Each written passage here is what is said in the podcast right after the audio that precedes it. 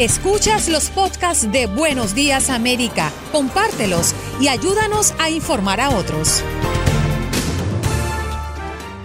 Pero vamos con nuestra primera invitada del día.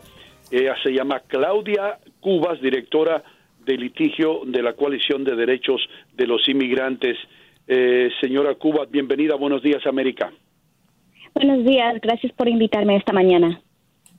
Bueno, queremos tocar el punto ahora de que piden liberar a los eh, inmigrantes detenidos en Maryland que tienen más riesgo de contraer el coronavirus. Explíquenos un poco acerca de esto. ¿Cuántos son los detenidos?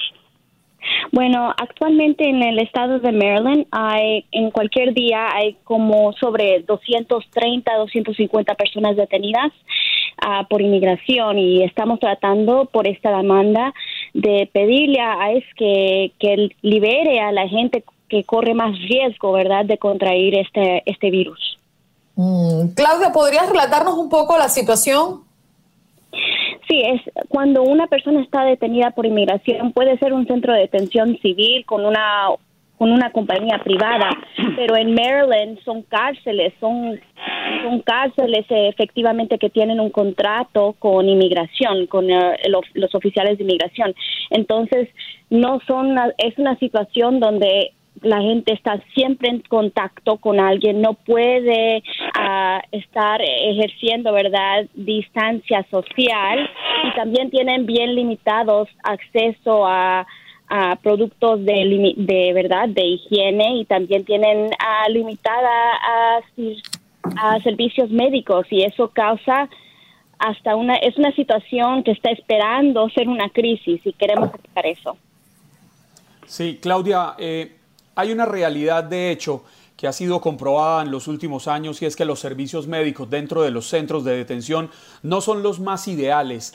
Eh, ¿Han tomado medidas las autoridades en las últimas semanas para controlar esta situación? ¿Qué se está haciendo en materia de salud específicamente? Bueno, nuestra posición es de que inmigración ah, no ha estado haciendo, no ha estado tomando uh, las las acciones que efectivamente pueden ayudar a mitigar esta crisis, ¿verdad?, de salud adentro de las cárceles. Tenemos uno de los clientes que, que, que se incluyó en la demanda de que él tiene problemas y no le han dado ni su medicina para sus problemas médicos normales, ¿verdad? Entonces me imagino de que cómo él puede estar pensando de que cómo lo van a tratar si él contrae este virus.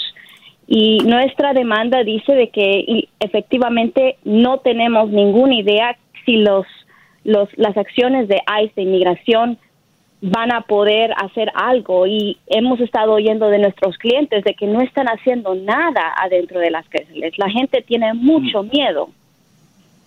Ok, señora Cuba, mi, pregunta es esta. Estábamos hablando anteriormente en el programa acerca de la situación que presentan ahora los desamparados. Y, mi pregunta es, ¿estos, eh, ¿estos reos, cuando sean puestos en libertad, tienen un lugar donde ir a residir o se van a quedar en la calle como y van a aumentar en la población de los desamparados? Bueno, eso creo que es una mixta, ¿verdad? Es una es algo que no es entendido por la gente. Muchas de estas personas que están detenidas por inmigración tienen dónde ir, tienen han estado especialmente las, las personas que están detenidas en Maryland, muchas de estas personas tienen enlazos en la comunidad por años, han estado viviendo en Maryland con sus familias. Entonces no es una situación donde no tienen dónde ir, es que tienen dónde ir, pueden ir a su casa a practicar distancia, distancia social, pero efectivamente el gobierno no los está haciendo, dejando hacer eso. Y además la gente que, que son, que están asilados, ¿verdad? Que están aplicando asilo, etcétera, hay varias organizaciones que pueden proveer un tipo de alojamiento temporal para ayudarles eventualmente a agarrar algo permanente, pero no se puede hacer eso y estamos tratando de prevenir cuando se empiece la crisis, empezar a hacer eso, ¿verdad? Es siempre mejor hacerlo afirmativamente, en una manera organizada, no nada más reaccionando a posiblemente que algo empiece, ¿verdad? Que la virus empiece a hacer, a, contraída por varias personas adentro de una, de una cárcel. Claudia, eh, ¿cuál ha sido la, la, reacción o el feedback que han tenido eh, sobre esta demanda? Bueno, la reacción efectivamente nacional es que verdad, hay, hay, no somos la, la única organización, Care Coalition no es la única organización que está trayendo, ¿verdad?, este tipo de demandas por toda la nación. Se han traído este tipo de demandas en Nueva York, en California, en, uh, en Luisiana se está trayendo algo. Entonces, esto no es una situación de que tenemos una agenda, ¿verdad? Esta es una situación de que estamos tratando de prevenir la muerte de gente que está detenida civilmente. No están allí porque están, uh, uh, están terminando una sentencia criminal. Están allí solamente por inmigración. Mm. Claudia, y ¿Está preparado Estados Unidos para, en caso de que se diera una liberación masiva de los, de los eh, inmigrantes que se encuentran detenidos? ¿Usted cree que ellos eh, tienen para dónde tomar camino en este momento y no exponerse más aún en la calle que estando recluidos?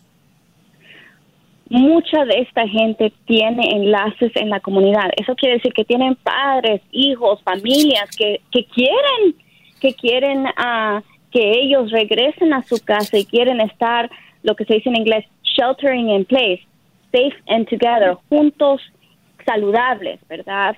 Muchas de estas personas tienen dónde ir, pero si no se hace esto en una manera organizada antes de que empiecen a contraer este virus, entonces estamos nada más esperando para lo peor y después se va la reacción, la, la, respuesta va a ser peor y eso sí, en día verdad, va a ser una crisis de salud. Entonces les estamos pidiendo a inmigración que dejen de salir esta gente ahorita. Hay métodos seguros de dejar salir a esta gente. Pueden usar órdenes de supervisión, grilletes, todo lo que, que generalmente ellos usan cuando dejan salir a la gente, mm. pero, pero no se está haciendo ahorita. Ok, señora Cubas, entonces esto sería lo que ustedes están pidiendo, es una liberación temporal, es decir, hasta que pase esta crisis de, de, la, de la pandemia, ¿correcto? Bueno, honestamente, para en nuestra opinión, la gente no debe estar detenida. Hay varias hay varios métodos que se pueden em, aplicar para mantener, mm. verdad, para estar identificar una persona que está en un proceso de deportación sin uh, usar tan uh, sin usar tantos métodos punitivos, ¿verdad? Entonces, y mi experiencia es que cuando inmigración ha dejado a personas libres bajo este tipo de métodos, ellos han últimamente no han regresado a detener a la persona y en, efectivamente yo creo que eso se puede hacer de una manera segura, sana. Estamos hablando con varios doctores, con expertos en crisis en crisis de salud. Es algo de que ellos ellos ellos aceptan y dicen nos están diciendo nos están ah, consultando y avisando de que es mejor que la gente se libere de una cárcel que esté en una situación donde el contraer verdad contraer el virus es más probable que no ¿Usted cree, Claudia, que las cifras que han entregado hasta el momento las autoridades sobre casos de contagios en los centros de detención en todo el país y casos de contagio en, en, los oficiales que custodian estas cárceles son las reales o el Estado podría estar no siendo muy transparente para no crear pánico? Yo no voy, yo no sé honestamente, pero lo que estamos viendo en la cárcel Rikers Island creo que es es el futuro si no hacemos nada, ¿verdad? En Rikers Island se empezó hace menos de una semana con dos personas que habían, eh, las habían ah, examinado y habían ah, confirmado que tenían el virus. Y ahora son ciento y pico personas que están efectivamente detenidas en esa cárcel. Ese es, ese es el futuro, lo que va a pasar en estas cárceles si no se hace algo ahorita. Has escuchado el podcast de Buenos Días América. Gracias por preferirnos y no olvides compartirlo.